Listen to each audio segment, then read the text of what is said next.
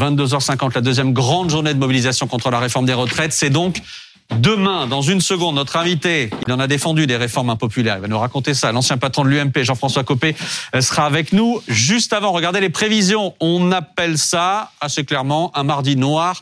Vous voyez ça, TGV, Inouï et Ouigo, la SNCF 1 sur 3. Les intercités, quasiment pas de circulation et très peu euh, de transiliens euh, également, de TER en tout cas. Sur les lignes de RER e A et B, 1 sur 3. 1 sur 10 pour les lignes C, D et E. Encore une fois, c'est un mardi noir. Hein. Et vous le voyez, encore une fois, euh, c'est la même chose sur ces lignes qui s'affichent sur votre écran. Très peu, très peu demain euh, de trains notamment. Grève à la RATP. Là aussi, c'est fortement perturbé euh, demain. Ligne 114, trafic normal à Paris, c'est normal. Ce sont des lignes automatiques. Pour les autres, vous voyez à quel point c'est perturbé. une ligne sur 3, une ligne sur 5 et trafic interrompu carrément pour la ligne 3 bis. J'ajoute une chose. Dans les écoles, on attend environ 50% des enseignants en grève, d'après les prévisions des syndicats, que ce soit dans le primaire ou dans le secondaire. Bonsoir Jean-François Copé. Bonsoir. Merci d'être avec nous. Maire de Meaux, ancien président de l'UMP. Ça va passer la réforme? Oui, parce que maintenant on est obligé d'aller jusqu'au bout de la phrase. Donc, euh, la réforme. Euh, normalement, ouais. Il faut que ça passe en tout cas. Ah, normalement, oui. Ah bah, je dis normalement euh, parce que les hommes sont les hommes et qu'il m'est arrivé dans ma carrière politique de voir parfois des tempéraments plus fragiles qu'on pouvait le penser. Mhm. Euh, ce qui me laisse à penser que ça, cette réforme va passer, c'est qu'en réalité Emmanuel Macron joue euh, le, le, peu de destin qui lui reste en termes d'action. Euh, ce sera vraiment son unique marqueur, mhm. puisqu'il n'y aura pas eu d'autres grandes réformes que celle-là. Et, et, si elle ne passe pas, euh, ça lui sera évidemment débité. Malgré la rue, malgré les sondages, tout ça, ça peut, d'une certaine manière, ça peut ne pas compter. On peut faire fi de tout ça. Ah, c'est marrant cette question parce que, enfin, vous savez que moi j'ai un souvenir assez précis. On le revoit là, on le revit là d'ailleurs de 95, 2003. J'étais au gouvernement à l'époque, de 2010. Je vous rassure, on, a ressorti la boîte à archives dans une seconde. Euh, bah, j'imagine. oh, on bah avait déjà ces questions-là. Est-ce que vous pensez malgré la rue, etc. On était et en fait globalement oui, ça passe parce que c'est l'intérêt national. C'est c'est toute la difficulté en fait de ce débat. Euh, c'est en fait au fond, mmh. je pense que tout le monde sait qu'il faut faire cette réforme. C'est-à-dire que euh, je pense que tous les Français, euh, au fond d'eux, savent bien que quand euh, on vit plus longtemps, mmh. qu'on démarre plus tard à travailler, quand on a une retraite, l'âge de retraite est à 62 ans, on peut pas y arriver et que d'ailleurs c'est pas un hasard si tous les autres pays européens mmh. sont entre 65 et 67 ans. Donc les Français, ils sont parfaitement informés, ils savent tout ça. Mais la pilule est trop dure à avaler. Donc il y a en fait un espèce de, de, de match impossible entre la raison et la passion.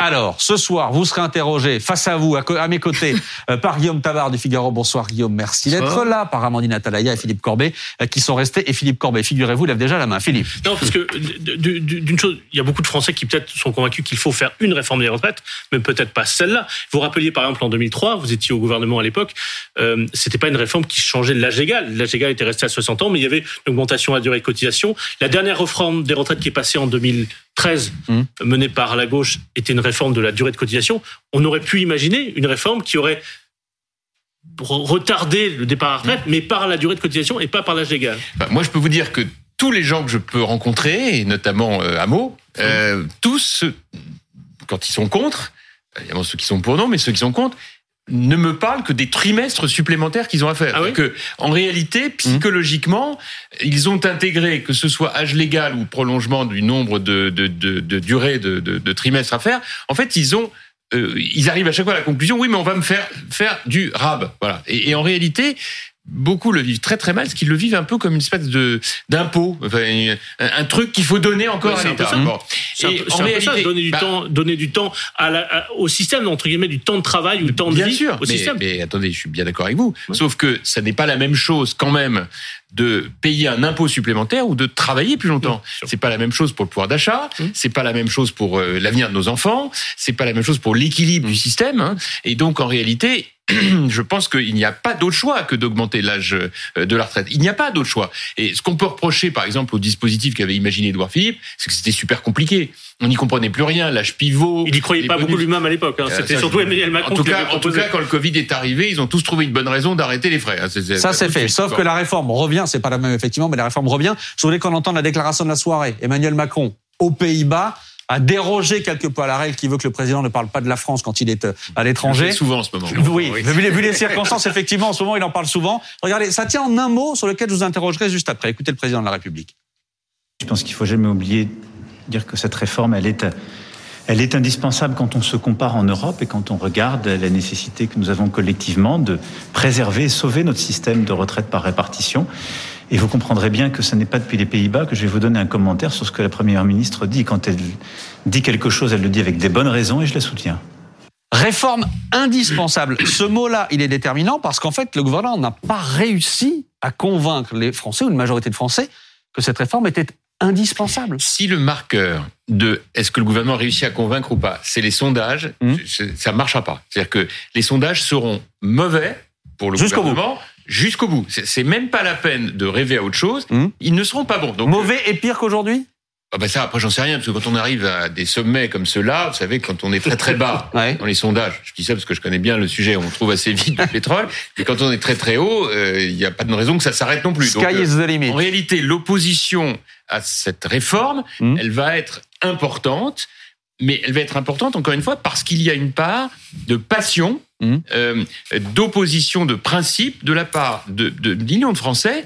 Et, et, et, là où je considère que les responsables politiques ont une part de responsabilité, c'est que ils n'ont jamais valorisé, jamais, la chose extraordinaire que nous avons en France, c'est mmh. une protection sociale formidablement protectrice pour les Français quand on le compare à ce qui se passe dans les autres pays européens. Alors vous venez me dire, ça fait deux fois que je vous parle de comparaison européenne. Ouais. Euh, c'est pas un hasard. C'est on n'est pas en extraterritorialité.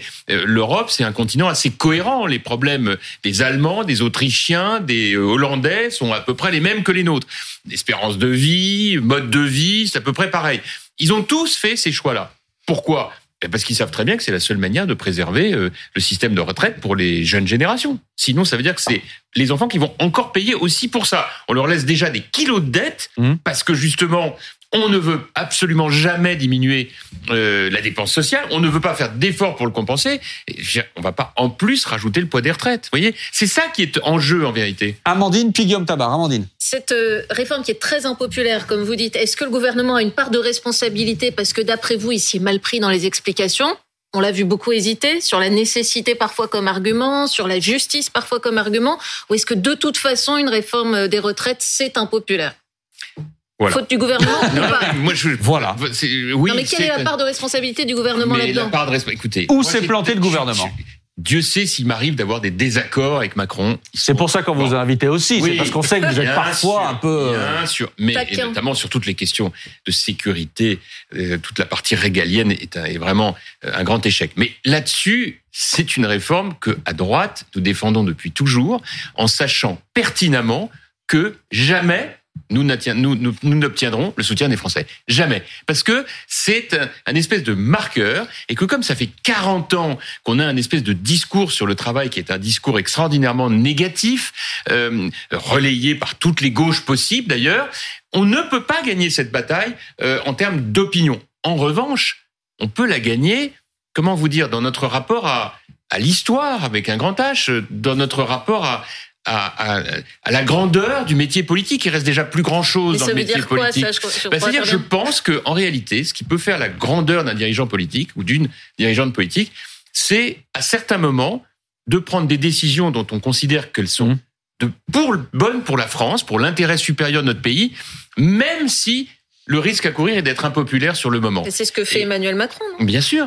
Mais c'est exactement ce que je vous dis. Mmh. C'est la raison pour laquelle cette bataille de l'opinion, elle ne peut pas être gagnée en instantané, mm. quels que soient les mots qu'on utilise. Si vous saviez le nombre de fois où, lorsque j'étais au gouvernement, j'ai entendu dire ah oui mais vous êtes tellement mauvais dans la communication. Mais mm. comment voulez-vous qu'on le dise autrement?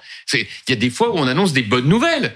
Euh, ça arrive, on l'a montré dans les moments difficiles, euh, par exemple du Covid, où on a apporté des réponses euh, aux entreprises, etc. Mais dans le même temps, que voulez-vous que je vous dise sur Mais là, vous, mais vous, vous dites on peut gouverner cet effort. Vous dites on peut gouverner contre l'avis du peuple.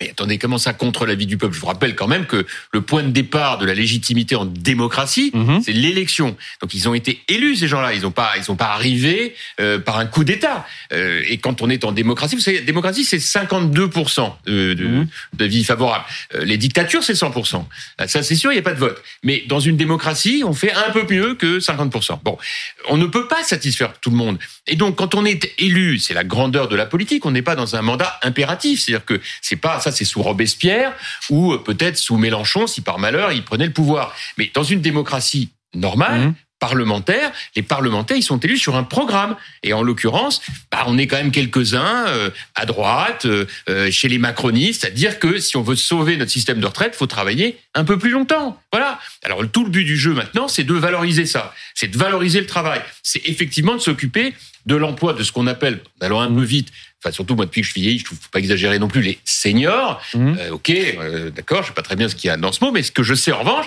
c'est qu'il y a une tranche d'âge qui est aujourd'hui effectivement très inquiète en disant mais qu'est-ce qu'est-ce qui se passe si je suis euh, viré de mon entreprise à 59, 60 ans? Et là pour le coup, là il y a un opératif national. S'il y a une faiblesse dans le message gouvernemental, c'est là-dessus. On va reparler des seniors, on va reparler du taxe que vous venez de glisser à Jean-Luc Mélenchon évidemment dans une seconde la boîte à archives aussi dans une seconde, mais d'abord Guillaume Tabar. Oui, pour poursuivre ce débat, une réforme des retraites ne peut pas, par définition, être populaire, mais ensuite dans la méthode pour la, faire aboutir. Le gouvernement au départ, en tout cas Emmanuel Macron, avait parlé d'un âge de départ à 65 ans. Il avait parlé d'instaurer un minimum à 85% du SMIC pour ceux qui allaient partir en retraite. Mmh. Or, sur ces deux points notamment, et sur quelques autres aussi, avant même sa copie en Conseil des ministres, il a fait de lui-même un certain nombre de concessions, 64 et non pas 65. Et ce qu'aujourd'hui vous dites pas, ben, s'il était parti avec sa position de départ, aujourd'hui face à un conflit social, face à la rue, il aurait un peu ce qu'on appelle du grain à moudre pour rendre les choses peut-être un peu plus acceptables. Complètement d'accord avec vous. D'ailleurs, je me souviens très bien, c'était sur votre plateau parce que mmh. j'ai, c'était pendant la campagne et en fait, en une journée, on a perdu un an en fait. On, on, s'est vu le lendemain du premier tour. vous étiez sur ce plateau le lendemain du premier tour. C'était le 11 avril dernier. là, je revois la scène. Mais oui, moi aussi. Et moi donc, aussi. Et donc là, euh, qu'est-ce qui se passe? Le, le, matin, il se fait un peu euh, alpaguer par une, mmh. gilet jaune. Et il dit non, non, mais vous inquiétez pas, j'ai dit 65, j'aurais pu 64. Je me suis dit au rythme où ça va, on va finir à 60. Mmh. Finalement, ça s'est arrêté là. Mais bien sûr, Guillaume Tabar a complètement raison. Ça n'avait aucun sens de, de, de, de, négocier comme ça en, dix 10 minutes un truc qui est hyper important et qui est l'avenir du système de retraite. Mais en fait, si vous voulez le fond de ma pensée, en fait, une bonne partie de l'avenir de cette réforme, elle dépend des républicains, en fait. Mmh. Parce que la droite euh, républicaine, LR, a une chance historique de se refaire la santé sur sa crédibilité de gouvernement parce que les retraites, ça a toujours été euh, un des grands marqueurs. Moi, je en parle en connaissance de cause. J'ai dirigé cette famille politique, j'ai porté cette réforme des, des, retraites. Enfin, on a fait énormément de choses. Donc, je, je considère que nous avons là une occasion, mmh. enfin, de montrer un visage un peu responsable, un peu utile. Bon, et, et je reconnais que quand je vois euh, la position de Ciotti, je suis plutôt assez content parce que je trouve qu'Eric Ciotti assez courageusement, mmh. au lendemain de son élection, a dit euh, qu'il fallait la réforme. Et après tout, c'était plutôt bien parce que pendant toute la campagne, il avait quand même une, une campagne qui était dure par rapport au gouvernement de Macron je regrette qu'un certain nombre d'autres ténors aient pas embrayé derrière. ça... Voilà, parce que là, pour le coup, on avait une opportunité quand même de montrer un bloc solide qui, quelque part,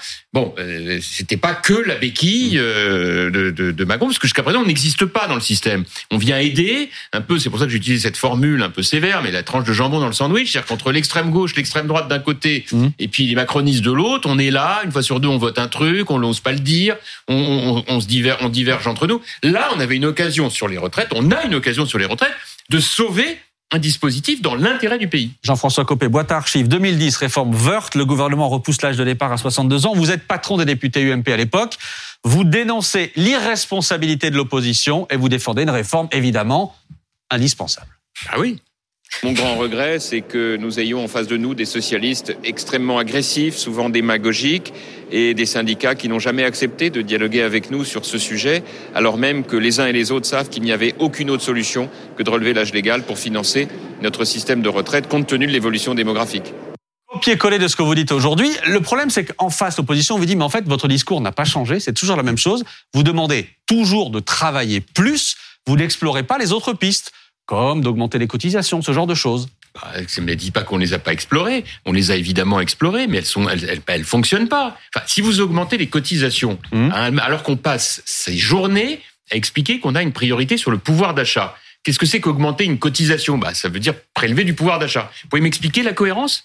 Euh, euh, on va augmenter les cotisations des, des, des entreprises, donc on va euh, alourdir le coût du travail, donc les entreprises elles vont licencier.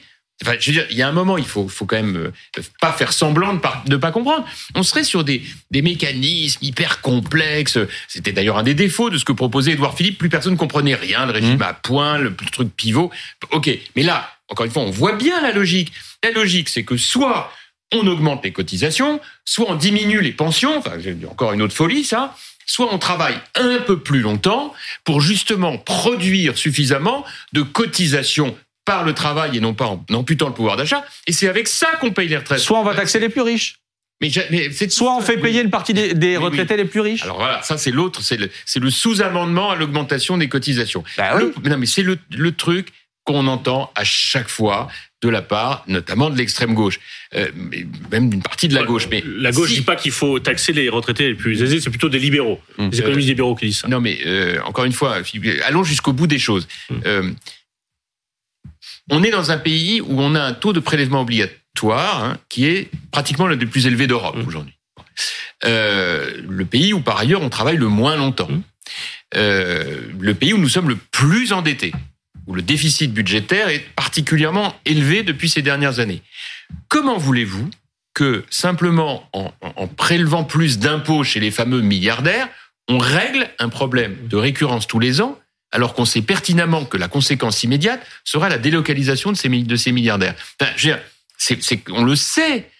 Toutes les fois où on a eu la gauche au pouvoir, qui pour montrer qu'elle mmh. était de gauche, augmentait massivement les impôts, on avait des fuites mais, mais massive d'entreprises, de délocalisation, de sièges sociaux. On a été obligé après, quand la droite revenait au pouvoir, de prendre de nouvelles dispositions. J'en ai pris moi-même en tant que ministre du budget pour justement inciter les entreprises à garder les sièges en vente. Enfin, je sais pas. Il y a un moment où quand même on a un peu de retour d'expérience.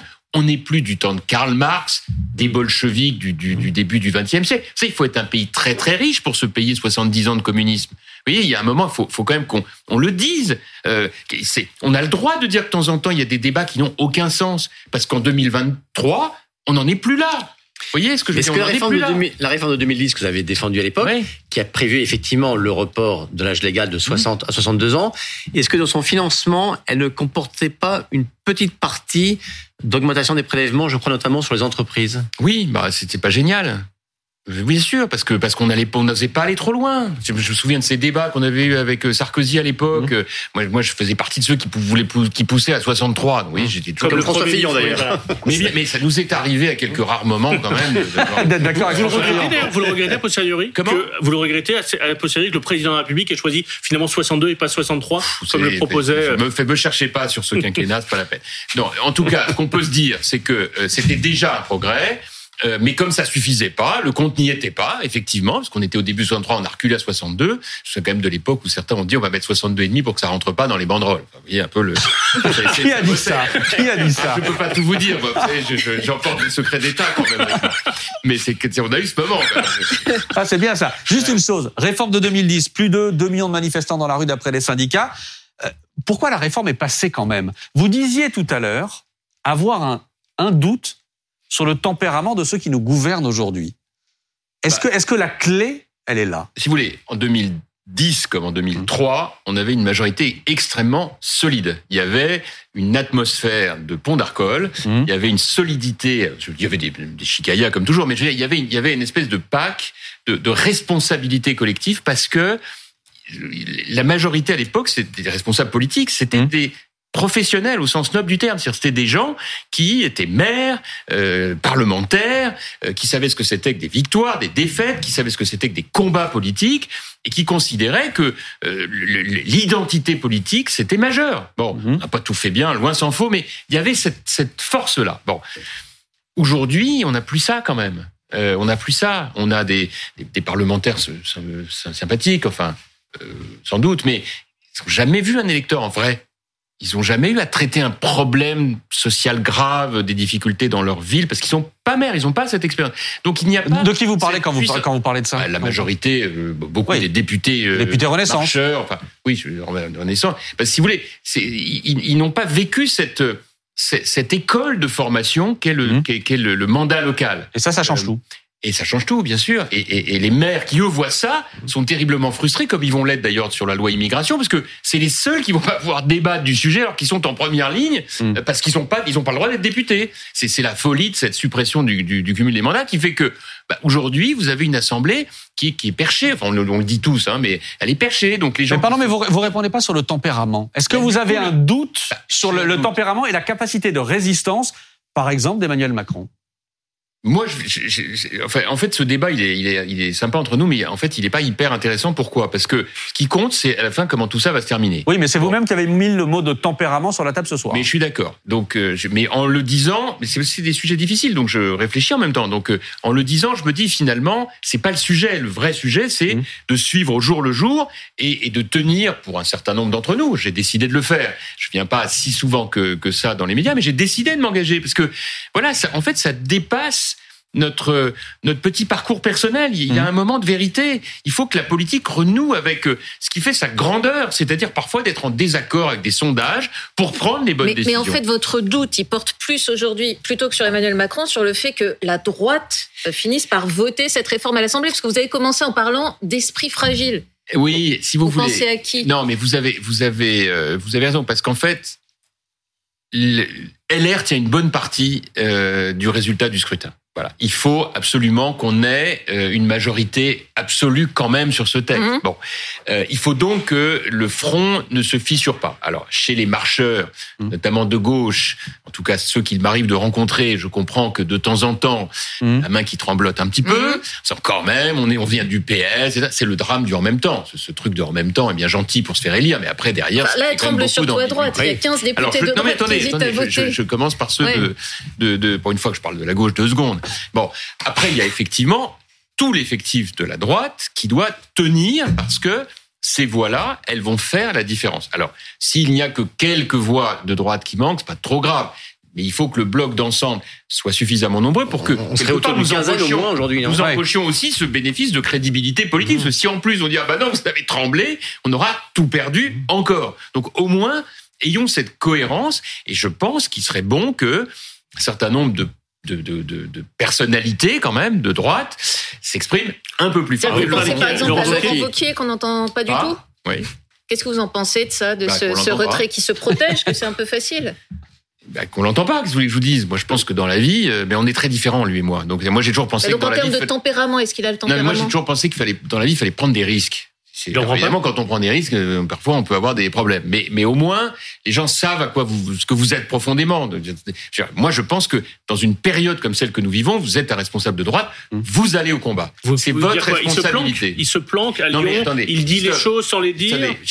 Franchement, je vous ai dit ce que j'avais à vous dire. On va pas faire du, du, du name dropping comme ça. C'est voilà. Donc je, je vous dis, je pense que ce sont des moments où les responsables de droite doivent donner tout mm. parce que ça correspond, encore une fois, à notre ADN. On peut douter sur certains sujets, il y a des sujets plus durs que d'autres, mais les retraites, ça fait des années qu'on travaille sur si ces sujets. Si ça n'était pas voté à cause de la droite, parce qu'il manquait les voix de la droite, vous diriez que cette famille-là est morte Je peux vous soumettre, pardon, je vous soumets un dessin pour euh, rebondir mmh. sur la, la question d'Amandine. Ah, Regardez, oui, la CAC ce matin, la une de l'opinion. Elisabeth Borne demande à Eric Sotti, vos troupes sont au complet, comme les vôtres, répond Eric Sotti, c'est ce que je craignais. Il y a une vraie crainte, parce que s'il manque une quinzaine de députés LR, 20, 20 ou 20 députés LR, une douzaine de députés euh, euh, macronistes, ça ne passe pas. En tout cas, 149-3, ça ne passe pas. Oui, bah, ce sera pas glorieux. Hein. Alors pour ce qui pour répondre à votre question, pour la droite de, de, gouvernement, ce sera ce sera pas bien parce que la droite de gouvernement, comme son nom l'indique, elle s'oppose à la droite mmh. populiste ou extrémiste, c'est-à-dire l'extrême droite. Qu'est-ce qui fait la différence? Bah, c'est que Madame Le Pen, elle veut retourner à 60 ans. Voilà. Bah, donc là, on a un exemple. Mais alors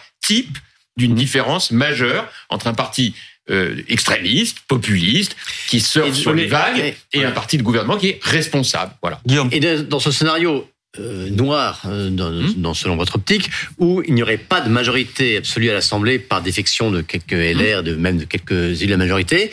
Est-ce qu'il vaut mieux dans ce cas-là que le gouvernement utilise le 49.3 pour hmm. faire passer malgré tout la réforme, bah oui. ou qu'il prenne acte qui n'a pas de majorité Ah non, alors ça, ce serait pire que tout. Donc moi, je pense que dans ces cas-là, il faut aller au 49-3, bien sûr. Mais de toute façon, il ira au 49-3. Je vois pas comment il peut se dérober. Simplement, c'est dommage de, ne pas avoir avec soi la droite, euh, partie de la droite de gouvernement dont, encore une fois, je le répète, c'est la logique. Déjà, LR a reculé sur 64 ans, alors qu'on nous, on plaide pour 65 ans depuis des années. On a même fait ça encore dans la mmh. campagne présidentielle avec Valérie de Pécresse. Donc on est... Enfin, vous voyez ce que je veux dire? Il y a un moment de... de mais, vous, mais vous mettez le feu Vous mettez le feu, Jean-François Copé, en faisant ah ça. Bah non. Si vous, si vous n'avez pas de majorité à l'Assemblée, que vous avez, je ne sais pas, un million, un million et demi, deux millions de personnes dans la rue, des sondages contre vous, vous y allez quand même.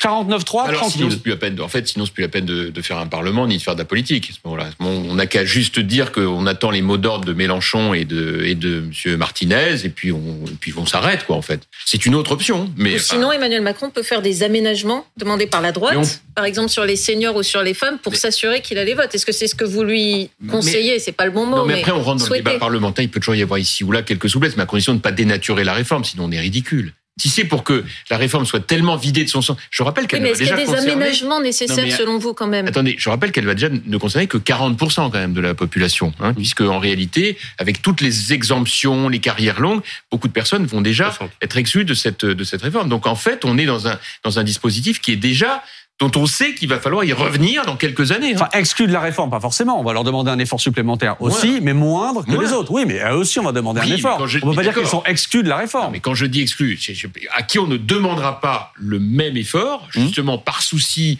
de compensation diverses et variées. Donc ces compensations, elles existent déjà et en nombre important. Et quand on discute avec des, des députés des Républicains qui hésitent pas forcément qui sont virulents, mais qui hésitent.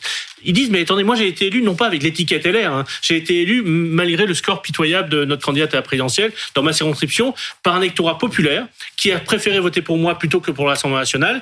Et j'essaye d'être aussi en phase avec euh, ce qu'ils me disent. Euh, c'est peut-être une droite moins libérale, peut-être une droite droite plus populaire, moins urbaine, plus rurale, et, et, donc ils sont aussi, ils essaient d'être en phase avec les électeurs qui les ont portés au, aux, aux dernières législatives. Vous que cette réforme est une réforme libérale, mais vous blaguez là. En tout cas, eux décrivent, craignent, en tout cas distinguent euh, le, la ligne Ciotti qui est une ligne plus libérale de la ligne qu'eux ont défendue pour les, pendant les législatives. Parlons du fond et on revient tout de suite sur la réforme. Attendez, une réforme qui en réalité vise à préserver pour tous les Français une retraite, c'est une réforme sociale. Bon, qu'est-ce qui serait une réforme libérale? C'est de supprimer ce système de répartition pour faire un régime par capitalisation à l'américaine, où vous vous retrouvez aujourd'hui. Personne ne défend ça aujourd'hui dans la classe politique française. Mais donc, c'est ah. bien que notre système n'est pas un système de retraite au sens libéral du terme, mais au sens social. Non, mais c'était pas une critique dans ma bouche, mais, c'est le mot qu'ils utilisent par pour décrire la position des Je ne vous fais aucun procès d'intention, mais vous voyez comment, en, en quelques instants, je vous ai suggéré, si vous étiez l'un de ces députés, ce qu'il pourrait expliquer à ses électeurs et le bah, partager ne souhaitent pas expliquer non, les électeurs leur reprochent surtout l'injustice en fait. C'est ça qu'ils ressentent que cette réforme pèse surtout sur les plus modestes et donc sur les plus populaires et donc dans ces circonscriptions populaires évidemment il y a beaucoup de colère. ce n'est pas exact. Vous diriez que cette réforme est juste Mais bien sûr, mais ce qui est, ce qui serait injuste c'est de rester comme ça et de se, que ça se termine par une baisse des pensions. Parce que c'est encore une fois, c'est pour ça que cette réforme elle n'est pas faite pour le plaisir. C'est une réforme qui est difficile. On le sait, mais on le fait pas pour le plaisir. Quel est le gouvernement qui veut imposer comme ça une réforme pour embêter les gens. C'est parce qu'ils voient, comme tous les économistes le démontrent, en tout cas ceux qui ont bien voulu présenter de manière objective les calculs, que sinon ça se traduit par des retraités qui auront de moins en moins de retraite. Est-ce que c'est ça qu'on veut? Enfin, vous voyez bien que c'est quand même le danger qui nous menace. Mais, vous, mais vous entendez ce qui, vous entendez l'argument en face, qui est de dire que non, il n'y a pas un déficit abyssal des retraites et que ça peut se régler sans demander un effort aussi important que ce que vous, demandez. C'est les mêmes qui disent que, que l'endettement c'est pas grave. Enfin, il veut dire, quel est le Alors, on va le faire autrement. Euh, quel est le père ou la mère de famille qui va dire à son enfant que s'il veut réussir dans la vie, il faut qu'il travaille moins à l'école? Jamais. On l'a jamais entendu. Même le, même, même les parents qui veulent, qui veulent pas voir les réformes, ils diront jamais ça à leurs enfants. Mmh. Pourquoi? Ben, C'est bien que quelque part, le travail, c'est un élément qui vous permet de réussir, de vous en sortir, de construire votre vie, de vous épanouir. Bon, de la même manière, quel est le père ou la mère qui va dire à son enfant, ah bah tu sais, tu peux dépenser tout ton argent et puis aller à la banque et puis faire des dettes et jamais le premier message qu'on dit à son enfant quand il commence à rentrer dans la vie active, là, fais attention à la manière dont tu, tu gères tes dépenses, ne te retrouve pas endetté, etc. Mais pour le pays, c'est pas grave. Mais le pays, c'est qui? C'est nous. Donc en réalité, ce discours que je vous tiens sur la dette ou sur le travail, mmh. je vous le tiens de la même manière sur les retraites. Il faut arrêter de penser que tout ça n'est pas grave et que, comme dit Monsieur Mélenchon, oh, ça peut bien attendre. Mais non, ça peut pas attendre parce qu'on n'attend pas à chaque fois que ce soit le, la, faillite totale pour agir. Le rôle et la responsabilité d'un parti de gouvernement, c'est d'agir en continu. Et c'est pour ça que nous faisons cette réforme. Euh, on, parlera de la valeur travail. Oui, Guillaume. Oui, Jean, sur ces modalités, vous disiez que aujourd'hui personne ne veut remplacer le régime par répartition euh, par un régime bah, purement par capitalisation. Mais certains, je pense par exemple à David Disnard, qui est maire LR euh, de, de Cannes, d'autres voix aussi, d'ailleurs certaines même en dehors de, de, de mmh. LR, disent il faudrait ajouter ah bah un état de capitalisation. Est-ce que vous aussi, vous... Bah bien sûr, mais d'ailleurs on l'a fait. On l'a fait à de nombreuses reprises. Je rappelle d'ailleurs que le système de capitalisation le plus efficace aujourd'hui, c'est pour les fonctionnaires. Hmm. Ça s'appelle la, la préfond. Bon, eh bien, euh, on a malheureusement pour des raisons idéologiques refusé pendant très longtemps à gauche un système de capitalisation en complément du système euh, de répartition, ce qui est entre nous stupide. Enfin bon, on n'est plus à une stupidité près. Tant, je sais, moi je rêve que l'idéologie et l'économie divorcent en fait. Ce serait merveilleux. C'est-à-dire qu'on accepte de vivre dans son temps et qu'effectivement les économies du 19e siècle ou du 20e peuvent pas continuer de, d'inspirer de, à ce point les politiques publiques. En réalité, nous sommes aujourd'hui à, l'ère euh, euh, où la digitalisation, la place euh, des énergies, le débat sur le développement durable a tout bousculé. Donc regardons un tout petit peu ces perspectives-là. Donc je vous dis, évidemment, un étage supplémentaire de capitalisation pour sécuriser un peu la répartition, c'est évidemment plus protecteur, mais pas l'un à la place de l'autre. Le modèle américain, de ce point de vue, est cauchemardesque. Regardez comment on retrouve, dès qu'il y a une crise financière, mhm. les fonds de capitalisation forcément sombres, et on retrouve des, des, Américains ou des Américaines de 70, 72 ans, obligés de retravailler pour s'en sortir. C'est ça que nous préservons avec le système qui est le nôtre. Mais il faut donc travailler plus longtemps parce qu'on vit plus longtemps. Jean-François Copé, il faut parler de l'opposition. À gauche, Gérald Darmanin tape dessus euh, depuis maintenant 24 euh, heures en expliquant que la NUPES veut bordéliser le pays. On écoute le ministre de l'Intérieur. La bordélisation, comme vous l'avez évoqué, je pense qu'on la constate depuis ce matin malheureusement en commission à l'Assemblée nationale. Soit c'est un texte sur lequel il y a des améliorations à apporter quand on est parlementaire, et je l'ai été euh, de faire euh, avancer euh, le texte pour protéger le mieux possible les Français selon ses opinions politiques, et c'est évidemment tout à fait acceptable. Soit c'est une obstruction systématique, déposer 7000 amendements évidemment sur un texte en commission, ce n'est pas raisonnable, et ça montre surtout qu'on n'a pas très envie Jean-François Copé, vous qui connaissez bien les coulisses du pouvoir, pourquoi est-ce que ces dernières 24 ou 48 heures, on a Gérald Darmanin qui arrive, qui monte au front avec ces mots-là, Bruno Le Maire qui donne une interview au JDD, Elisabeth Borne qui dit de toute façon, il n'y a rien qui est négociable dans le cœur du, dans le cœur de la réforme. Qu'est-ce qui est en train de se passer? Pourquoi ces mots-là maintenant? Bah, je pense que c'était bien que ça arrive quand même. C'est bien de temps en temps de mettre les choses, les pieds dans le plat. Vous pouvez pas avoir simplement le déchaînement de Mélenchon et de Le Pen, mhm. leurs lieutenants respectifs qui vont bah alors euh, au lance-flammes, et de l'autre euh, des membres de gouvernement qui s'excusent euh, toutes les deux secondes de demander pardon. Enfin, il y a un truc qui va pas. Donc c'était bien qu'on entende deux ministres de droite solides mettre les pieds dans le plat et dire ce que quand même beaucoup de Français pensent quand même. Ça tardait un peu quand même, non? Oui, je suis d'accord. Mais c'était bien que ça se fasse là. Disons, les choses autrement, puisqu'on parlait de 2010 euh, tout à l'heure. On avait des tas de formules aussi, nous, avec euh, Jean-Pierre Raffarin, avec euh, tous nos collègues du gouvernement à l'époque. On disait c'est pas la rue qui gouverne. Enfin, des tas de formules, c'est des éléments de langage qui sortent. Et de temps en temps, on craque un peu plus et puis on dit, on dit ce qu'on a entendu là. Ouais, pas le bordel. La réforme de 2010, elle était plus sèche d'une ah, certaine manière. Elle était, hein, elle, était portée sur un argument de finances publiques, un argument de, de préservation du système de répartition. Là, le gouvernement a choisi de présenter cette réforme, d'expliquer cette réforme au nom de la justice. Et, il y avait une expression que disait Elisabeth Blanc qui était même a été porteuse de progrès. On ne sait pas exactement ce que ça voulait dire. Est-ce qu'ils n'ont pas fait une erreur stratégique dans la manière dont ils ont expliqué cette réforme en la présentant d'abord sous l'angle de la justice, qui du coup a, fait que beaucoup de Français ont regardé ça en disant, ben, je sais pas si c'est juste pour les autres, mais en tout cas, c'est pas juste pour moi. Est-ce qu'il n'y avait pas, il n'y a pas une erreur de stratégie politique? Je pense que malheureusement, quand on, quand on annonce euh, une décision qui de toute façon ne rencontrera pas l'adhésion, quelle que soit la manière dont on le présente, on ne gagnera pas cette bataille à court terme. Mais, Gérald Darmanin et Bruno Le Maire ont choisi une autre, d'autres arguments. Gérald Darmanin, il, a attaqué l'adversaire euh, en mmh. disant en réalité, vous avez une extrême gauche qui veut euh, reprendre sa formule, euh, bordéliser le pays, bon, ce qui est objectivement vrai. Enfin, on n'est pas, on pas, on a des yeux pour voir. C'est toujours les mêmes techniques. D'ailleurs, vous avez des théoriciens de ça. Moi, j'ai entendu une ou deux fois François Ruffin expliquer comment on créait des provocations, etc. Tout ça, c'est un métier. C'est une école de pensée, une école d'action archi connue. Vous trouvez ça mmh. dans tous les manuels de sciences politiques. Ils n'ont rien inventé. C'est très ancien. Bon, euh, Trotsky, des trucs comme ça. Vous voyez un peu ce que cette école-là. Bon. Ruffin n'est pas trotskiste, mmh. Mélenchon probablement, mais François Ruffin n'est pas exactement trotskiste. Et là, je rends hommage à votre aptitude à la nuance. Moi, je suis totalement inapte. Je connais mal cet univers, mais du peu que j'en connais, j'ai un peu de mal à faire cette nuance. Enfin, écoutez, vous êtes plus fort que moi. Vous avez sûrement raison. Il y en a un qui veut déstabiliser, pas l'autre. Je n'avais pas vu, mais maintenant j'ai vu. Euh, mais une fois qu'on a dit ça, sur le fond, l'argument qui consiste à dire que c'est une réforme de justice sociale, c'est inaudible pour les Français, c'est quand même la vérité. C'est-à-dire que c'est la seule manière de préserver la retraite des plus modestes. On ne peut pas y arriver autrement. Et qui aujourd'hui l'obsession numéro un, c'est de préserver la retraite de ceux qui ont les plus petits salaires. Si nous ne travaillons pas plus longtemps, il n'y aura pas assez de volume de cotisation pour la financer. Je suis désolé, c'est mathématique et pas mathématique de, de, euh, de, de, de maîtrise de maths. C'est mathématique, on apprend ça euh, au collège. Hein. C'est voilà, c'est très très simple hein, ce qu'on dit là. Hein. Et on n'entend plus du tout de différence en fait entre vous, ce que vous dites là, et ce que propose Emmanuel Macron, qui par ailleurs ce week-end avec ses ministres a reparlé beaucoup d'ordre, a reparlé de la nécessité de contrôler les dépenses. Euh, il est de droite totalement, Emmanuel Macron. ce second quinquennat, il gouverne à droite, ça y est? Non, mais enfin, Amandine Attali, la réforme des retraites, c'est une réforme qui est portée par la droite depuis des années.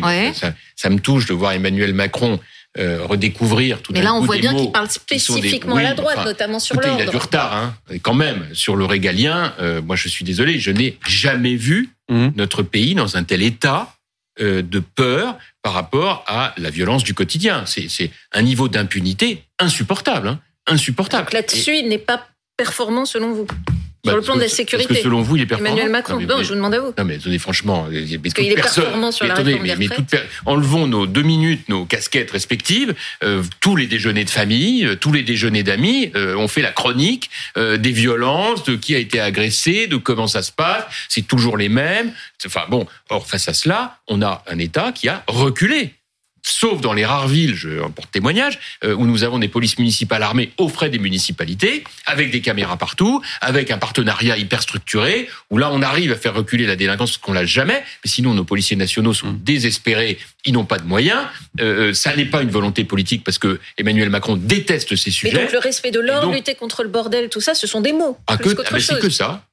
C'est ah ben le, enfin le, je sais pas de quelle euh, lutter contre. Enfin, je, je sais pas. Ce que dit Gérald Darmanin. Oui, mais là il le dit à propos de l'agitation de l'extrême gauche. Ça, c'est pas des mots, c'est des faits. Bon, mais par contre, le, le, le, le désordre, c'est que de l'insécurité, ça c'est que des mots. Ça, je vous mm. confirme, c'est que des mots. Et c'est même pas de la faute de Gérald Darmanin qui fait ce qu'il peut, alors qu'il n'a absolument aucun soutien politique pour le faire. Mais je, je, vous ramène, pardon, je vous ramène à la réforme des retraites. Vous parliez de la valeur travail euh, comme une valeur cardinale tout à l'heure. Euh, à gauche, on vous explique que les temps ont changé et que beaucoup de Français ne portent pas cette valeur travail, ne mettent pas autant d'importance aujourd'hui dans leur travail que ce qui pouvait euh, être le cas il y a une trentaine d'années. Écoutez simplement, écoutez simplement Sandrine Rousseau et on en parle juste après. Ah oui, je vais écouter. Oui.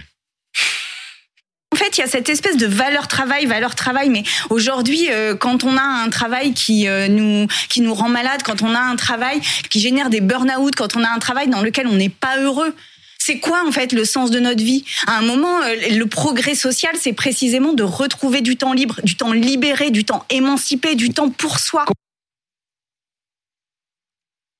Pourquoi ce haussement de sourcils? Vous savez qu'on est le pays, l'un des pays les plus mobilisés pour accompagner euh, les salariés en souffrance quand même. Je veux dire, vous avez des, même en Europe. Enfin, moi, c'est des sujets que je, sur lesquels j'ai à titre personnel énormément travaillé. Mmh. La question de la souffrance au travail. J'ai même fait un groupe euh, de travail euh, parlement, une mission parlementaire sur le sujet. On était allé voir des gens d'Orange. Il y avait eu des drames avec des suicides épouvantables. J'ai été amené à travailler énormément sur ces sujets et j'ai mesuré la prise de conscience de beaucoup d'entreprises au fil de ces dernières années, la prise en, charge euh, par des acteurs sociaux, par des psychologues, c'est un des pays d'Europe dans lequel la notion de souffrance au travail est le plus intégrée. Personne n'en parle. Bon. Mmh.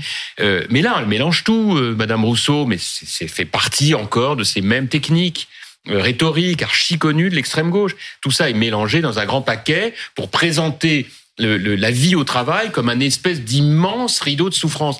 Ça n'est pas vrai. La réalité des choses, c'est qu'il y a effectivement des métiers pour lesquels il y a une pénibilité évidente, mmh. elle est identifiée par le législateur et elle est prise en compte. Et puis vous avez des millions de Français qui euh, ont des carrières avec euh, bah, malheureusement des moments malheureux, des accidents de carrière, puis aussi des moments très heureux. C'est tout ça qui doit être accompagné et géré. Qu'ensuite il y ait une évolution de la part de très nombreux Français sur l'alternance entre travail et loisirs, mmh. entre le, avec l'arrivée du télétravail. Mais tout ça se gère. Tout ça, en réalité, n'est pas un problème. Il faut le vivre positivement. Mais le vivre positivement ne veut pas dire arrêter de travailler trop tôt alors même qu'on a besoin Jean-François Copé, vous venez de dire vous-même qu'il y avait effectivement de la souffrance au travail pour beaucoup de salariés. Euh, bah, la conclusion, pour beaucoup, pour un certain nombre. Oui, mais la conclusion quand a Sandrine Rousseau, notamment, euh, c'est de dire bah, du fait de cette souffrance, euh, beaucoup vont chercher l'émancipation ailleurs, le bonheur ailleurs. Mais, et donc, pourquoi leur imposer deux années de souffrance en plus? Mais, mais tout simplement pour le pays. Tout simplement parce qu'il y a un moment où il faut comprendre qu'on vit pas tout seul dans son coin, que si on veut pouvoir bénéficier de la protection sociale, eh bien forcément il faut y contribuer.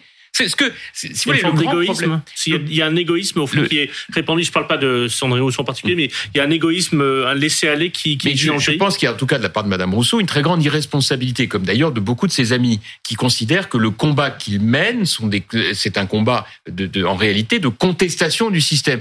Or, ce système, il a sans doute plein de défauts, mais il fonctionne sur quoi? Sur l'idée qu'il n'y a rien de plus grand dans une grande démocratie que de mmh. pouvoir assurer à l'ensemble des concitoyens une protection sociale et notamment une santé quasiment gratuite avec des soins du meilleur niveau possible malgré les difficultés. Vous ne trouvez ça nulle part ailleurs en Europe, nulle part. Bon, ce que nous proposons là a un coût.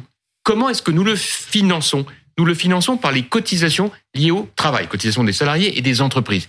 Si vous n'avez pas assez de cotisants, vous n'aurez plus la possibilité de payer les soins, de payer la politique familiale, de payer les retraites. C'est ça qui est en jeu. Alors, soit on dit, OK, bah, on va beaucoup moins travailler. Alors, dans ce cas, il faudra pas pleurer quand on expliquera que, ben, bah, il faudra payer pour un vaccin. Vous voyez? Mmh. Parce que ce qui est extraordinaire, c'est qu'aujourd'hui, en France, il n'y a pas un Français qui a payé pour un vaccin pour le Covid. Oh, pas dans, un aucun, dans, aucun, pays européen. Vous, vous plaisantez ou quoi Dans, quel, dans quel pays européen on a payé pour les vaccins mais on, mais on payait pour les tests. Vous avez ah vu oui. D'accord, mais, d'accord, mais pas pour les non, mais attendez, vous avez vu le business des tests en Europe Oui. Le prix que ça représente C'est vrai, mais je parlais, bon. des, vaccins. des vaccins. Non, mais, ok, mais euh, euh, regardez ce que cela a pu représenter comme, comme, comme effort de la nation. Hum. D'ailleurs, de ce point de vue, ouais. et idem quand la France est intervenue massivement pour les entreprises, pour les sauver. Vous savez, euh, il y a une formule que j'ai pas du tout aimée euh, dans le, le, discours de Macron quand il a parlé du Covid. Il a dit c'est une guerre. Hum. Pourquoi j'ai pas aimé cette formule? Parce qu'en fait, c'est pas ça une guerre. Une guerre, c'est les citoyens qui se sacrifient pour le pays. Et là, c'est le pays qui s'est sacrifié pour les citoyens. Et quelque part, c'est pas la même histoire. Et la grandeur de la France, c'est d'avoir pu faire cela. Mais elle a fait quoi Avec l'argent du travail des Français. Alors dire simplement le travail c'est moche, mmh. le travail c'est affreux, euh, ça nourrit les capitalistes, arrêtons de travailler. Bah, c'est une autre manière de dire bah, on pourra plus payer la, la, la, protection sociale, non pas des plus riches qui n'en ont pas besoin, mais des plus modestes. Pour, pour reprendre un mot que, que vous venez d'utiliser, est-ce qu'il y a quelque chose de sacrificiel dans cette euh, dans cette réforme. Je, je pense à ça parce que une, il se trouve qu'il y a une députée macroniste qui a utilisé cette expression devant un journaliste et que le Rassemblement national a sauté sur ce mot sacrificiel en disant ah regardez il cherche à sacrifier les Français. Le sang, la sueur et les larmes. Ben, mmh. Oui, mais c'est un, un sujet qui essaye d'exploiter oui, le Rassemblement eh bien, national. Je vais vous dire une chose. Le, pourquoi je prends le sang et la sueur et les larmes Parce qu'un jour j'ai eu cette question là dans une interview, je pense que c'était en, en 2010, 2010 ouais. où un de vos confrères m'avait dit, je crois que c'était un 20h, m'avait dit ah bah vous voyez quand même ce que vous proposez c'est du sang, la sueur et des larmes. J'ai écoutez la dernière fois que cette phrase a été vraiment a eu du sens, c'est Churchill en 1940. Mmh. Euh, on parlait alors de guerre, de mort, de déportation, de fascisme. Là, il s'agit de savoir si on va décaler un peu la construction du prochain rond-point, dérembourser le doliprane, ou, le cas échéant, travailler un peu plus pour permettre les cotisations, euh, des, pour permettre des retraites un peu meilleures pour les personnes euh, qui en ont besoin. Est-ce qu'on peut pas deux secondes remettre tout ça en perspective? Vous savez, le, le, le drame, finalement, c'est que on perd la notion du tragique aujourd'hui, parce que les générations, et tant mieux d'ailleurs, elles n'ont plus connu la guerre depuis longtemps, et donc on, ne remet plus en perspective. Je raconte souvent cette histoire parce qu'elle m'avait marqué. Moi, j'ai une de mes filles qui m'a dit "Papa, il y a un truc tragique qui est arrivé." J'ai dit "Quoi? Elle m'a dit "Mon portable est en panne." Je lui ai dit, écoute, en fait, non. Je vais t'expliquer ce qui est tragique. J'ai raconté l'histoire de ses grands-parents, euh, arrière-grands-parents, cette génération-là. Bah oui, là, c'était la guerre. Voilà. Bon. Donc, il faut qu'on remette tout ça en perspective. Alors, je sais que rien de ce que je dis n'est politiquement correct, mais je vais, il faut bien qu'on se dévoue un peu pour dire les choses. Remettons en perspective. Nous sommes un pays qui apporte des réponses à tout à tout, le mieux qu'on peut, rien n'est parfait.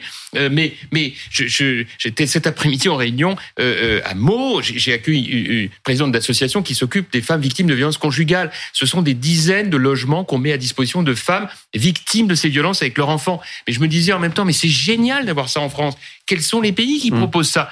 Donc tout ça, ça a un coût social qui doit être financé par la collectivité. Donc il faut qu'on mette en cohérence cette solidarité avec la nécessité de la financer. Sinon, on ment aux gens. Et c'est pas mieux de mentir. Jean-François Copé, on vous a pas encore entendu ce soir sur les syndicats, sur les méthodes des syndicats, notamment les éventuels blocages qui pourraient arriver dans les jours qui viennent. Bonsoir, Patrice Clot. Bonsoir. Merci beaucoup d'être avec nous. Vous êtes secrétaire général de la Fédération nationale des transports et de la logistique Force ouvrière. Les routiers seront en grève demain. Vous appelez-vous à des blocages au-delà des manifestations, des grèves classiques? Vous dites que ça ne suffit pas, vous? Ben, pour nous, on sait très bien que face à des gouvernements euh, euh, et leurs contre-réformes euh, qui diminuent les droits des salariés, malheureusement, il n'y a que ça qui compte. Si on n'arrive pas à bloquer l'économie, les manifestations ne suffiront pas. Il faudra des actions. On le sait tous. Monsieur Juppé, Monsieur Copé le sait, puisque que ça soit 95, 2003 ou 2010, il y a aussi eu des actions pas toutes euh, couronnées de succès, puisque 2010, euh, la réforme était passée, contre, contre soi-disant euh, quelque chose sur la pénurie, mais on a vu ce que ça a donné, l'usine à gaz que ça a donné, et j'avais mis en place. Hum. Qu'est-ce que vous prévoyez pour demain et pour les jours qui viennent? Ben, Demain, on a, on a de nombreux syndicats qui, qui seront en grève, notamment dans les, dans le transport urbain, euh, pratiquement tous les réseaux seront impactés. Mmh. On a aussi euh, des routiers, on a des, des sites logistiques, euh, des camarades du déchet. Euh, là, on a des camarades à la RATP qui seront en grève. voilà. Voilà. En gros, tous nos secteurs seront impactés, plus les remontées mécaniques aussi. Mmh. Et, et pour vous, tous ces gens-là doivent, comment dire, se coaliser pour aller au blocage du pays. Pour vous, l'objectif, il est là dans les jours, dans les semaines qui viennent? Ben, Nous, dans un premier temps, on a demandé à ce que les salariés fassent une heure par jour euh, pour défendre leur système de retraite tel qu'il est actuellement, avec euh, un maximum de 62 ans et, et euh, les 43 ans d'annuité. Euh, voulu par la réforme touraine. Nous, notre but, évidemment, c'est 60 ans et 37 ans et demi euh, d'annuité. Euh, donc, il est évident qu'il est hors de question pour nous de mourir au travail et d'en prendre pour deux ans de plus, d'autant qu'il y a des, génération, ça fera quatre ans de plus qu'ils ont pris euh, depuis qu'ils ont commencé à travailler. Restez avec nous, Patricio. Qu'est-ce que vous répondez à ça, Jean-François Copé? Bah rien. Qu'est-ce que vous voulez qu'on fasse? C'est on va supporter ça. On va, subir le blocage. Ça veut dire pour euh, des, des, des, millions de franciliens en particulier, puisque je suis élu de la, grande couronne parisienne, ça va être des heures, des heures de dans les transports, des heures de cauchemar. Euh, en attendant que ça passe, qu'est-ce que vous voulez faire? Voilà, c'est comme ça. Mais on vous répond 60 ans, 37 ans et demi. Euh, oui, oui, bien sûr. Puis j'ai même vu un panneau où là, il y avait marqué euh, Mon papa veut euh, profiter de sa petite fille. Mmh. Mais euh, sa petite fille, pendant qu'elle est en cours, il profite pas d'elle, vous voyez. Et, donc, il y a les heures de cours. Bah, pendant ce temps-là, il y a des activités professionnelles qu'on peut faire pour participer à la vie de la nation et en même temps avoir un pouvoir d'achat qui est préservé. Vous voyez, c'est des choses comme ça. C'est ces punchlines, mmh. euh, ces slogans hyper faciles qu'on connaît par cœur. C'est bien gentil tout ça. Mais une fois que c'est terminé, on n'a plus que nos yeux pour pleurer parce qu'il n'y a plus de système de protection sociale. Et pour la petite fille de, de cette personne en question, bah, mmh. je pense que c'est important aussi d'y penser. Voilà. Le service minimum. Le service minimum. Bah, écoutez, le service minimum, on l'applique partout où on peut. Hein. Moi, je sais que euh, grâce à la loi qui le permet, votée par la droite d'ailleurs, euh, on l'applique partout où on peut l'appliquer. Voilà. C'est-à-dire pas vraiment. Pour une... Bah, dites pas ça. Pourquoi nous on le fait euh, dans notre ville, on le fait bien sûr. Non, mais par exemple dans les transports, si on prend les transports en Ile-de-France demain, ah, il y a pas mal de lignes où il y a quasiment. Oui, non, mais déjà les services d'accueil de petite enfance, les services de l'éducation nationale, il y a quand même. Vous, vous seriez pour une extension sur le service minimum, par exemple en Italie, vous savez, la grève est interdite pendant de nombreuses vacances scolaires, comme à Noël, le jour de l'an, le week-end. Enfin, vous, vous seriez pour des mesures de ce type en France? Enfin, pourquoi pas J'avoue que j'ai pas, j'ai pas ça en tête tout de suite. Là, je crois que malheureusement, il faut qu'on se, il faut qu'on on subisse tout ça. On va le subir. Là, j'ai, voilà le ce qu'a dit Monsieur Clos, Euh, résume assez bien la coordination entre eux. Tout ça est classique. Enfin, vous savez, Mm. ça c'est toujours le même, la- le même rituel quand même. Hein. On n'est pas pour ceux d'entre nous qui avons déjà vécu des crises antérieures, c'est toujours pareil. Il y a un très très mauvais moment à passer pendant un mois, deux mois, trois mois. Et quand on parlait de service minimum, je pense qu'on on pensait. Je remercie Monsieur les- Clos au les- passage d'avoir été en direct avec nous. Bah oui, on, on parlait effectivement des transports, mais euh, votre réponse euh, euh, nous attire sur la question aussi de, de l'accueil par les mairies, notamment dans ces périodes-là.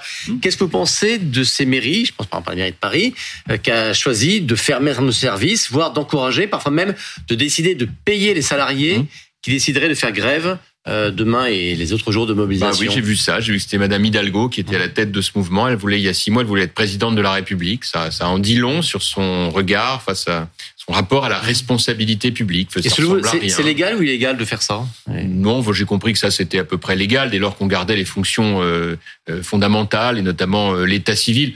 Enfin, le problème c'est pas de savoir si c'est légal. Je trouve que c'est pas bien en fait. C'est pas bien. C'est exactement comme si nous on avait à droite fait grève dans les mairies Mmh. à chaque fois que Monsieur Hollande faisait des mauvaises réformes. On passerait, on aurait passé. C'est pas totalement fermée, dans votre ADN. C'est pas totalement dans votre ADN de faire grève, Jean-François Copé. En tout cas, si je devais le faire, euh, vraiment, ce serait pour défendre la démocratie. Voilà. Mm. Ce serait certainement pas, euh, ce serait certainement pas pour euh, pour bloquer le pays sur une réforme dont on sait qu'elle est dans le cœur même, encore une fois, de notre politique Mais sociale. Voilà. Alors, Vous trouvez que les Français se plaignent trop? Ça dépend. non, mais ça dépend des moments. Je- euh, la question, c'est est-ce que, les Français se réjouissent de temps en temps? C'est plutôt ça. On a un peu de difficulté de temps en temps à les amener à se réjouir. Euh, ils se réjouissent beaucoup, et ça, je peux en témoigner sur leur vie personnelle, leur quartier, etc. Mais sur des bonnes nouvelles nationales, mais vous les y aidez un peu hein, à se plaindre hein, quand même, parce que c'est les trains arrivent quand même rarement à l'heure sur BFM. Et vous diriez les Gaulois réfractaires, comme Emmanuel Macron? Comment vous les appelleriez, les Français vous? Enfin, moi, je sais pas comment je les appellerais. J'appellerais les Français d'ailleurs. Euh, mais non, moi, je, moi, je dirais surtout que moi, j'ai- toujours bien aimé cette idée de Pompidou, hein, qu'il faut arrêter de les emmerder, euh, mais de les, mais de les emmerder au sens négatif du terme. C'est pas pour préparer l'avenir, les emmerder avec des, avec des contrôles tatillons, avec une bureaucratie trop lourde. Ça, je crois que vraiment ça, ils en ont assez marre. Pour le reste, euh, le rapport avec les Français, il est, il est génial en fait parce qu'il est, il est très complexe. Euh, il, il- est pétri de, de, de beaucoup de sous-entendus historiques, de, de, de, de beaucoup de complicité sur beaucoup de choses. Et il faut accepter ce jeu de rôle. Voilà, il chacun est un peu dans son rôle dans ces Mais, mais depuis qu'on vous, est- en vous écoutant tout à l'heure, vous décrivez presque, c'est pas l'expression que vous utilisez, mais comme des enfants, comme des enfants gâtés, comme si nous ne, nous ne rend- on n'arriverait pas à se rendre compte de, ce- de ce dont ce qu'on possède, ce, qu'on- ce avec quoi on C'est vit. pas, enfin, c'est pas. Il y a un peu de j'aime- ça J'aime pas le terme enfant gâté parce que je le trouve Oui, c'est extrêmement, extrêmement péjoratif et pas adapté. En revanche, je pense que les Français, pour beaucoup d'entre eux, ne se rendent pas compte, oui, ne réalisent pas la chance que nous avons d'être en France. Ça, c'est vrai. Euh, c'est Tesson qui disait euh, la France est un paradis dans lequel euh, les habitants se croient en enfer. Oui. Que Sylvain. Tesson, Philippe Tesson. Sylvain Tesson. Oui, Sylvain Tesson. C'est ça. oui. Oui, C'est ce que j'ai dit, non? Oui. Euh, je- je- c'est pour préciser, Oui, c'est pour préciser le tesson. C'est pas le père. C'est pour préciser le tesson. Oui, qui est un, qui est un écrivain formidable. Euh, euh, je, je trouve que c'est assez bien C'est pas une tarte à la crème cette phrase parce qu'on l'a tellement entendu. C'est pas une tarte Bah, à la crème. écoutez, peut-être. Enfin, moi, je trouve que je trouve qu'en France, on ne réalise pas suffisamment la chance qu'on a d'être, euh, de vivre dans un pays où il y a autant de réponses Mais euh, publiques à des questions qui sont souvent des questions personnelles difficiles. Ce qui fait de la France un paradis, c'est aussi parfois, pas seulement, mais c'est aussi le résultat de combats sociaux qui ont été menés et qui ont permis aux- à des Français. Oui. En tout cas, c'est comme ça qu'une partie Bien des. Français. Comme Bien sûr. le, le modèle social, il était aussi construit par des combats sociaux. vous avez tout à fait raison, mais il y avait des choses indignes dans notre pays il y a, il y a de cela 50 ou 80 ans. Indignes, bien sûr. Et ces combats, ils ont été magnifiques. Et ces combats, ils ont été fort heureusement gagnés. Euh, ils ont été, euh, et ils ont permis de construire la France d'aujourd'hui. Mais pour autant, personne ne me convaincra jamais que dans un pays où, grâce au progrès scientifique notamment, nous vivons plus longtemps, grâce au progrès de l'éducation, nous commençons plus tard dans la vie active, on peut continuer de partir plus tôt et continuer de faire comme si de rien n'était. Ça, c'est pas un progrès, c'est une régression. C'est toute la différence que nous devons faire les uns et les autres. Nous sommes le, un des pays où les conquêtes politiques, sociales sont un modèle pour le monde. Plus aujourd'hui, hein. Aujourd'hui, c'est l'inverse. Hmm. Les autres pays, dès que vous voyagez un peu, franchissez la Manche, allez euh, euh, dans l'Europe euh, centrale. euh, je peux vous dire que C'est les, que le Royaume-Uni soit un modèle en ce moment. Comment Il- il- le Royaume-Uni, c'est peut-être pas un modèle en ce moment, il, a- il connaît beaucoup Non. de rêves aussi par ailleurs. Non, mais bien sûr, enfin, ça fait un an. Mais ça, c'est de leur faute. Ils avaient qu'à pas partir de l'Europe. Bah, autre remarque, d'ailleurs, pour les Brexiteurs euh, en Mhm. série, là, tous ceux qui nous disent l'Europe, quel cauchemar, quelle horreur. Bah, écoutez, regardez ce qui se passe en Grande-Bretagne. Et il- Mais c'est la conséquence directe d'un choix populiste mené par des partis populistes. Nous avons les mêmes chez nous, hein, je vous signale au passage. Jean-François Copé, vous disiez tout à l'heure qu'on était euh, avant la journée de demain, mobilisation de demain, et plus globalement avec cette réforme des retraites, un moment de vérité. Je voulais vérifier une chose ce soir. Êtes-vous d'accord avec Julien Bayou et Arnaud Montebourg Regardez ce qu'a tweeté cet après-midi Julien Bayou, député écologiste. L'entourage d'Emmanuel Macron envisage une dissolution. Ça, c'est ce que dit Julien Bayou. Hein. Euh, Il en prend l'entière responsabilité. Une victoire du RN et Marine Le Pen à Matignon comme le meilleur moyen de l'affaiblir à l'approche de la présidentielle. Une cohabitation avec l'extrême droite c'est plus un barrage, c'est une autoroute naufrage. Voilà le danger qui nous guette. Écoutez ce que disait tout à l'heure sur ce plateau Arnaud Montebourg. En 2010, quand François Hollande arrive au pouvoir, Madame Le Pen fait 6 millions de voix, 6 millions et demi. À la fin de son quinquennat, elle fait 10 millions et demi, elle a gagné 4 millions de voix. À la fin du quinquennat Macron, 5 ans plus tard, 13 millions et demi, donc elle n'est plus qu'à 1 million et demi, 2 millions de la victoire. Sa victoire est C'est- Et la victoire, ben, c'est-à-dire comme elle gagne 600 000 voix par an depuis 10 ans, si on projette ça, mécaniquement, elle devrait donc être programmée pour l'emporter. C'est-à-dire qu'elle elle découle de source si cette politique se poursuit. Jean-François Copé. Ah bah ça c'est sûr. Hein. Ça, ça en ce moment elle a, elle a une autoroute, mais c'est pas sur la réforme des retraites qu'elle a une autoroute. Elle a une autoroute sur l'effondrement du régalien. Vous trompez pas. Hein. Vous savez, aujourd'hui nous avons. euh, euh, Parce que Arnaud Montebourg dit que c'est précisément une réforme comme celle-là qui amène oui, à... mais enfin bon, ok, c'est très bien. Je- je- je- chacun ses idées. Moi, je, je partage pas du tout ça. Je, je pense qu'aujourd'hui, la raison première pour laquelle euh, Le Pen a un auto- une autoroute, c'est Mhm. que euh, l'État ne fait pas son travail sur ce qui est son cœur de métier, c'est-à-dire la sécurité, la justice, l'immigration, l'éducation, la santé pour partie, qui sont des domaines dont, dont chacun considère que c'est le rôle de l'État et que le travail n'est pas fait correctement. Et c'est dans ce domaine-là que aujourd'hui euh, l'extrême droite est la plus menaçante, que l'extrême gauche qui désorganise complètement et qui dont on voit bien que toute occasion est bonne pour déstabiliser génère une attente d'ordre Mhm.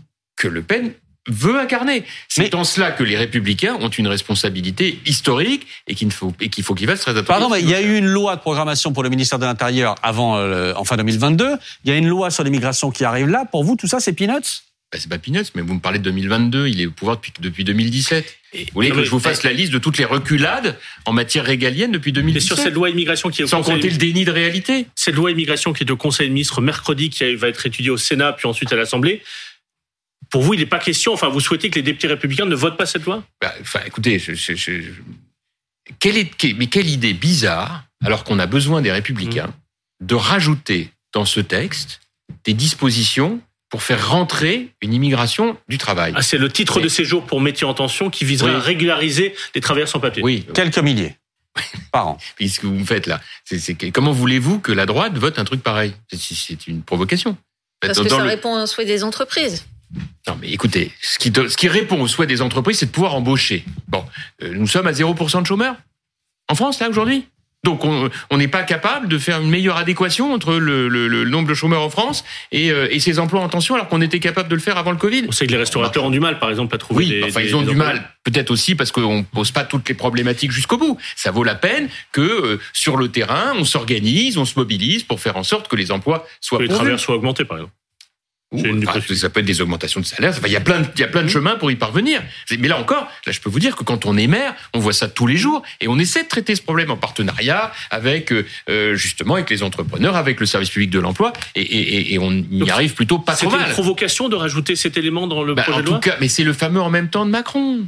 C'est pour ça que ça marche pas. Pourquoi est-ce que j'ai inventé un jour une formule qui a fait Flores depuis, qui est la droite décomplexée? C'est tout simplement parce que dans la droite décomplexée, l'idée c'était de dire euh, euh, on est totalement étanche avec l'extrême droite parce qu'on n'a rien en commun, contrairement à ce que certains racontent. Mais en revanche, on n'a pas honte d'être de droite par rapport à la gauche. Et donc, on dit ce qu'on a à dire sur le sujet. Bon, cette droite décomplexée, c'est une droite de gouvernement qui ne fait pas de langue de bois. Pouvez-vous m'expliquer au nom de quoi nous renoncerions à ces valeurs-là? Si le gouvernement qui a besoin de LR, Hum. et sauf que M. Macron n'a toujours pas voulu admettre ça, il pense que c'était comme avant. Non, c'est pas comme avant. Les Français ne lui ont pas donné un chèque en blanc. Donc il a besoin de LR. Donc si vous faites une loi sur les questions d'immigration, vous rajoutez pas des régularisations euh, de- de- d'étrangers euh, clandestins. Enfin, c'est incompréhensible. Et si le gouvernement retirait ce volet, Oui. là vous diriez Ah bah bien on sûr. vote le reste. Bah évidemment, et je pense que euh, LR aussi. Enfin, c'est une provocation stupide. On n'est pas, euh, on, on provoque quand on s'en fiche parce qu'on a toutes les majorités qu'on veut. Là, il les a pas. Il a pas de majorité. C'est ça qui, qui, qui est fou. Il y, a, il, y a, un côté un petit peu, euh, euh, je suis tout seul, je décide tout seul. Bah non, en fait, vous décidez pas tout seul. Il y a, il y a- il y a- vous ne pouvez plus le faire. Et, et, et encore moins être arrogant, parce que souvent, euh, c'est ce qui arrive quand euh, vous n'avez pas trop euh, de, de, de, de, facilité, vous, vous avez tendance à être un peu arrogant pour surjouer. Ben non, en fait, vous pouvez pas faire sans LR. C'est d'ailleurs même pour ça que moi j'avais proposé que LR repense complètement euh, le pacte de gouvernement et exige de renforcer le régalien et entre à des postes clés au gouvernement. Ça s'est pas fait, peu importe, mais c'est dommage parce que du coup on a un peu de mal à exister. Là, on peut le faire avec les retraites et quant à l'immigration, écoutez, tant qu'ils gardent un volet où on régularise des, des, immigrés clandestins pour pourvoir à des emplois, mais c'est incompréhensible, incompréhensible. Avec euh, 6% et demi de chômeurs, 7%, c'est pas raisonnable. Édouard Balladur, dans le Figaro, deux points ouvrez les guillemets. Rarement notre pays a connu des difficultés aussi graves, que ce soit dans les domaines économiques, social, éducatifs, de la sécurité ou de l'immigration incontrôlée, dit Édouard Balladur, comme si nous assistions à un affaissement général. Est-ce que la France est prise aujourd'hui dans un affaissement général? Bah, en tout cas, mentalement, oui. Mentalement Oui, je pense qu'il y, a- il y a en ce moment un espèce de climat de très grande inquiétude euh, parce que il y a un sentiment que le pays n'est plus tenu, que ça part un peu de partout et euh, qu'il y, a un- il y a un déficit de commandement. Mais l'affaissement, il y a quelque chose de la, de la résignation dans l'affaissement? Ouais, enfin de déclin surtout, Hum. et qui, euh, qui, qui n'est, enfin, qui, qui est vraiment profondément regrettable parce qu'en fait, on a les clés pour s'en sortir. On a les clés pour redonner une dynamique. Mais, mais le problème, c'est qu'on ne veut pas les utiliser parce que, euh, bah, parce que le personnel politique aujourd'hui est composé de gens qui ne sont plus des professionnels, qui ont un peu peur de tout, qui n'ont pas forcément de courbe d'expérience. Et donc, bah, Là, vous plaidez votre cause. Faiblement dirigé. Là, vous plaidez votre cause. Vous dites, rappelez-moi, rappelez-nous. Moi personnellement, Oui. non. Ah bah je pense qu'il faut des professionnels. Oui, mais si vous voulez des professionnels, il faut pas, il faut les traiter mieux. C'est-à-dire, il faut d'abord il faut leur permettre quand ils sont maires d'être députés. Il faut pas les envoyer au parquet financier dès qu'ils ont oublié de déclarer un carambar euh, à la haute autorité. Il faut, euh, il faut euh, euh, être capable de, de, de repenser à une véritable considération pour les dirigeants politiques, parce que à force il n'y a plus personne qui s'engage en politique, on le voit bien, il y a un déficit absolument majeur, et ceux qui se frottent les mains, c'est les extrémistes qui, eux, n'en ont rien à faire, parce qu'eux, ils font des bras d'honneur à tout le monde, aux magistrats, aux policiers, à tout, ils en fichent complètement. Donc eux, ben voilà, donc euh, ils attendent tranquillement que ça leur tombe dans les bras. L'extrême gauche, culturellement, elle attend la rue, donc elle, elle déstabilise la rue, puis l'extrême droite, elle se frotte les mains en attendant que ça lui tombe dans les bras. Et puisque vous refusez la langue de bois, je crois quand même que vous en avez fait euh, un livre. Concrètement, vous, de quelle manière pensez-vous être utile pour défendre tout ce que vous dites? Vous êtes aujourd'hui Bah, maire de Maurice, écoutez, vous, avez, vous avez été ministre, vous avez été président de parti, vous avez été président de groupe. Est-ce qu'il y aurait une manière dans les années à venir par lequel vous pourriez bah, mettre en œuvre tout ce que vous souhaitez aujourd'hui? Copé 2027. Non, non, non, non, non, c'est pas, ça a été longtemps mon projet. Ah oui. longtemps. Et puis les circonstances euh, diverses et variées ont fait que ça n'a pas été possible. Euh, et donc, euh, et donc aujourd'hui, je, je me consacre euh, à mon métier d'avocat, mon mandat de maire de Meaux, qui me passionne, et, puis je participe au débat public. Voilà. Et, je pense que la liberté qui est la mienne euh, me permet de dire peut-être des choses que d'autres n'ont pas envie de dire. Et puis voilà. Et puis on verra bien. Mais, quand euh, on voit Edouard Balladur parler euh, des problèmes qu'affronte la France aujourd'hui, parler d'affaissement général, quand on voit Arnaud Montebourg tout à l'heure faire le calcul qui amènerait Marine Le Pen en 2027 à l'Élysée, il y a un côté un peu inéluctable. Ça va dans, ce que dit Arnaud Montebourg tout à l'heure. Ça va mathématiquement, ça va se passer. Est-ce que pour vous, dans les quatre ans qui viennent, euh, il y a matière protagoniste, il y a aussi voilà les, les personnages à droite pour empêcher ça, puisque c'est votre but? Pour l'instant, je peux pas vous dire que j'ai des noms qui me viennent spontanément à l'esprit, mais il va bien falloir, oui. Parce Mhm. que sinon, après, on n'aura plus que nos yeux pour pleurer, oui. Laurent Wauquiez? Non, mais on a dit que ça ne venait pas spontanément à l'esprit. donc. Vous êtes un fanat de, de- de distribution des noms. Vous avez déjà fait le coup il y a un quart d'heure. Euh, J'ai juste cité le nom de Laurent Wauquiez. bah, pas une oui, bah, enfin, au moment où on parlait de, de, Et de Édouard Philippe, on n'en a euh, pas parlé. Non. Non plus. Ça Ah ouais, non. non plus. Non. Non. Bah, C'est-à-dire que si vous repoussez euh, Édouard Philippe, Laurent Wauquiez, Eric Ciotti, etc., effectivement, à la mais fin... attendez, mais attendez, je repousse personne. Alors, donc je vous mets très à l'aise. Je ne repousse personne. Je ne choisis personne. Nous sommes en 2023. Mhm. Il va se passer beaucoup. Il va y avoir beaucoup d'eau qui va couler sous les ponts de la Marne. Donc on n'en est pas là du tout. Vous voyez, aujourd'hui, on a un petit sujet qui est d'essayer de tenir le coup face au, au plan de Monsieur Clos de bloquer le pays. Et donc on va essayer de sauver la retraite de nos enfants, j'espère, euh, malgré ces blocages, parce que c'est l'intérêt supérieur du pays et que je trouve que de temps en temps, réfléchir à ce que peut être la grandeur politique à travers l'efficacité de la démocratie, ça change. Il y a un nom qu'on n'a pas complètement cité, en tout cas pas dans ce registre-là, c'est Nicolas Sarkozy. Qu'est-ce que vous voulez mais Alors qu'est-ce que vous voulez que je fasse Bah non, mais c'est c'est totalement impossible, inimaginable, Je etc. C'est terminé pas, mais- mais- mais- mais- c'est que- non, mais euh, franchement, me cherchez pas non plus sur Nicolas Sarkozy, c'est pas obligé. C'était pas spontané non plus. Non, non, là, Non, non. là, effectivement, Non. effectivement. Qu'est-ce que vous dites Ça sera la dernière question. Qu'est-ce que vous dites ce soir à Emmanuel Macron, qui, comme nous, demain, va regarder ce qui va se passer dans la rue, euh, qui va regarder aussi ce qui va se passer au Parlement? Qu'est-ce que vous lui dites ce soir? On a le droit d'avoir autour de soi des gens qui brillent, c'est pas grave. C'est-à-dire Hmm. Bah, C'est-à-dire qu'on n'a pas besoin d'être seul, c'est bien d'être plusieurs pour franchir les ponts d'Arcole. Qu'à force de dire à tout le monde qu'on n'a pas besoin d'eux, on est très seul sur le pont d'Arcole. Mais là, vous pensez à qui? Bah, à la manière dont il gouverne. Oui, mais euh, qui pourrait être autour de lui? Bah, tous ceux qui ont envie d'aider et qui, euh, par définition, euh, à qui on fait savoir qu'on n'a pas besoin d'eux. Mais Vous trouvez que c'est un, un trait de caractère qui se renforce chez lui? Oui, c'est souvent ça. C'est l'isolement du pouvoir.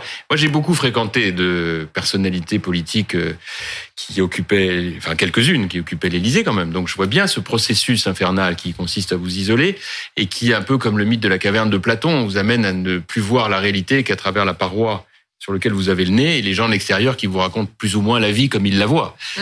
À la fin, vous perdez la lucidité.